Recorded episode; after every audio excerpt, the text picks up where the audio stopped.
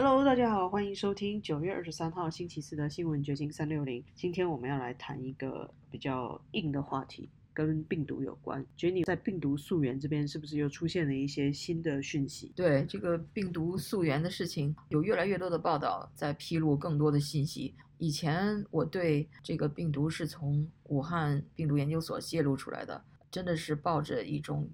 呃半信半疑的，觉得它仍然是属于阴谋论。这种范畴的东西，但是现在随着我看到越来越多的报道，我越来越倾向于认为它是跟武汉病毒研究所有很大的关系。昨天晚上我看到有这么一篇报道，是新闻周刊的报道，他说一个名叫 Drastic 的这么一个 activist 的团体获得了一份据称是详细介绍冠状病毒研究提案的一个文件，这个文件阐述了一个叫 Project Diffuse 这么一个项目。然后这个项目的呃目的就是通过研究减少蝙蝠传播的冠状病毒的威胁，并且呃由一个叫生态健康联盟的研究组织，它的主席 Peter Daszak 领导的这个生态健康联盟，呃，其实我们在之前的节目也提到过了，就是跟那个 Dr. Fauci 有关系的，实际上是美国国家卫生研究院 NIH 下属的那么一个组织。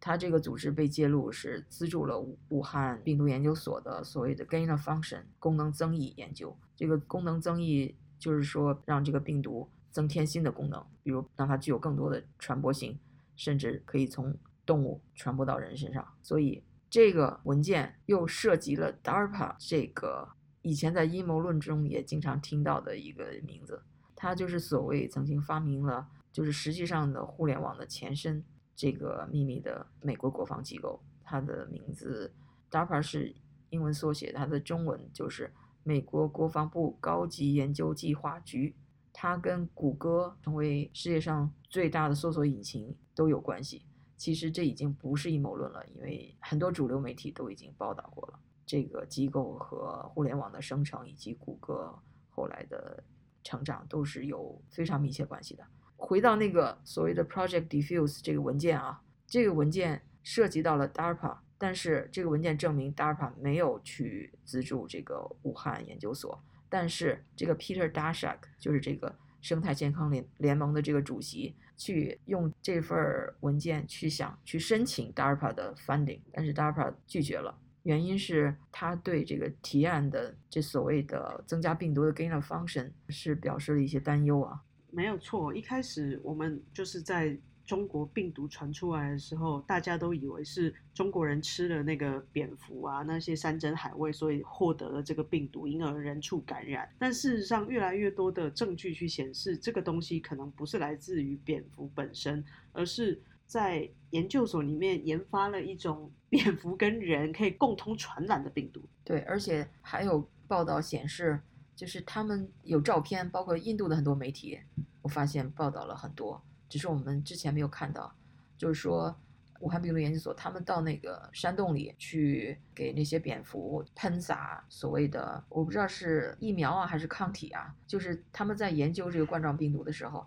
亲自跑到那个洞穴里去跟那个蝙蝠接触，所以并不是像这个疫情刚传出来那样。那时候互联网上，包括推特上有很多视频，中国人在吃蝙蝠。我看到的一个视频还是一个美少女，结果前面放着一盆蝙蝠汤那样的，就是让全世界的人都觉得，哎呀，中国人怎么吃这么恶心的东西？不是中国人吃蝙蝠，也不是武汉那个海鲜市场卖蝙蝠，而是。这个武汉病毒研究所的研究人员跑去跟蝙蝠接触，在研究，在通过基因工程来改造这个病毒。对，这个是目前我们看到最接近真相的一个线索，或者是比较接近真相的一个一个状况。而且他这个研究还得到了美国的资助。我们之前也提到过，那个有一本新书提到民运的那位呃大佬魏京生曾经警告过美国。就是武汉发生疫情，但是没有得到重视。这个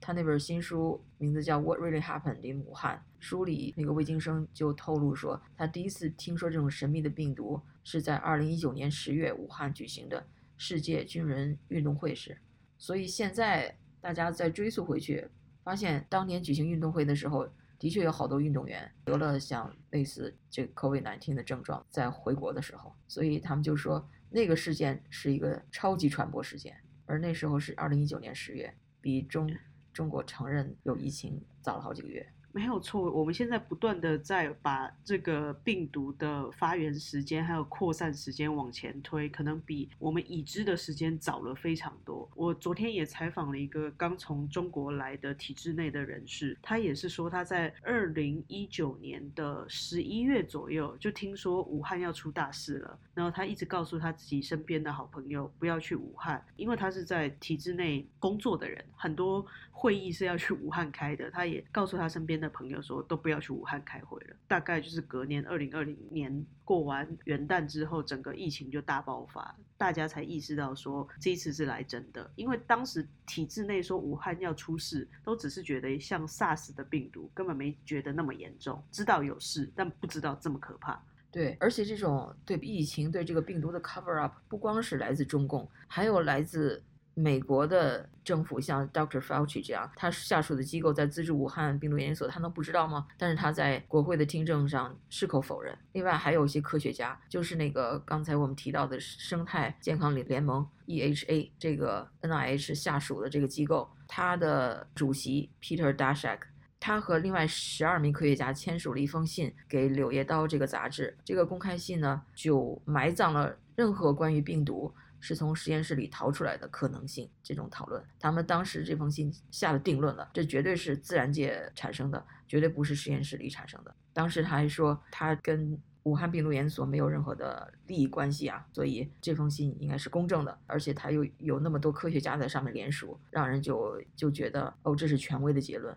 就没有再去想它是实验室的产物。结果后来《柳叶刀》。撤回了那篇公公开信，一百八十度大转弯，就是说后来就说有可能是实验室产物了。这种科学家也参与了掩盖事实的这样的现象，真的令人非常担忧。我们现在这个社会还能相信谁呢？我们知道我们不能相信中共政府，但是现在发现美国政府的一些人，还有一些组织，还有本来是应该非常具有诚信的科学家。也不能相信了，没有错，尤其是在中国疫情大爆发之后，一开始世界各国都因为相信世界卫生组织的说法，觉得这个东西并没有那么严重的扩散，也比较轻忽了这个管制。我印象很深刻，那个时候二零二零年一月的时候，我去洛杉矶的华富采访，华人对于中国爆发的疫情都比较关心嘛，他们也担心说这个东西会不会在美国蔓延。那我们也写信去问了洛县的卫生局，问了相关单位，但当时好像都没有一个比较明确，还有把这件事情做严肃处理的方式，没有具体的防疫方式。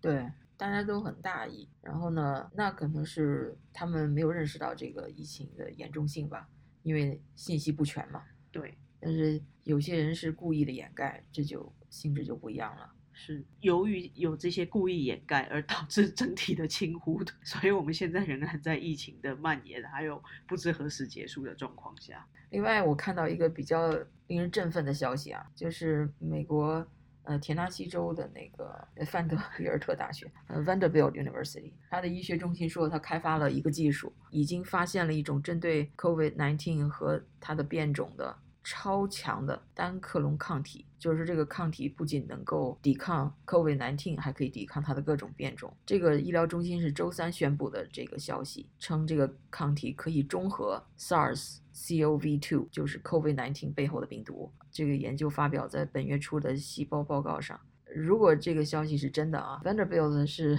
美国很有名的大学，它应该。比较具有诚信的了，所以如果这个是真的的话，那那对所有人来说都是一个非常好的消息。这个抗体它跟我们现在使用的疫苗是不不一样的，对不对？对，疫苗和抗体是不一样，抗体是能够真的是抵抗这个病毒的，就算是一种解药吧。疫苗呢是激发你的自体免疫力，自体免疫力来抵抗病毒的，所以它是相当于一个。比那个病毒本身可能要轻一点的毒针，所以现在有些对疫苗很迷信的人，我发现他们是不是把疫苗当成了解药了？这是两个不同的概念呀。没有错，还是要区分这个抗体跟疫苗之间根本的差异。希望这一次的抗体是真的可以抵抗病毒，尤其是变种病，这个是一个很好的消息。OK，今天我们就聊到这儿。好的，拜拜，拜拜。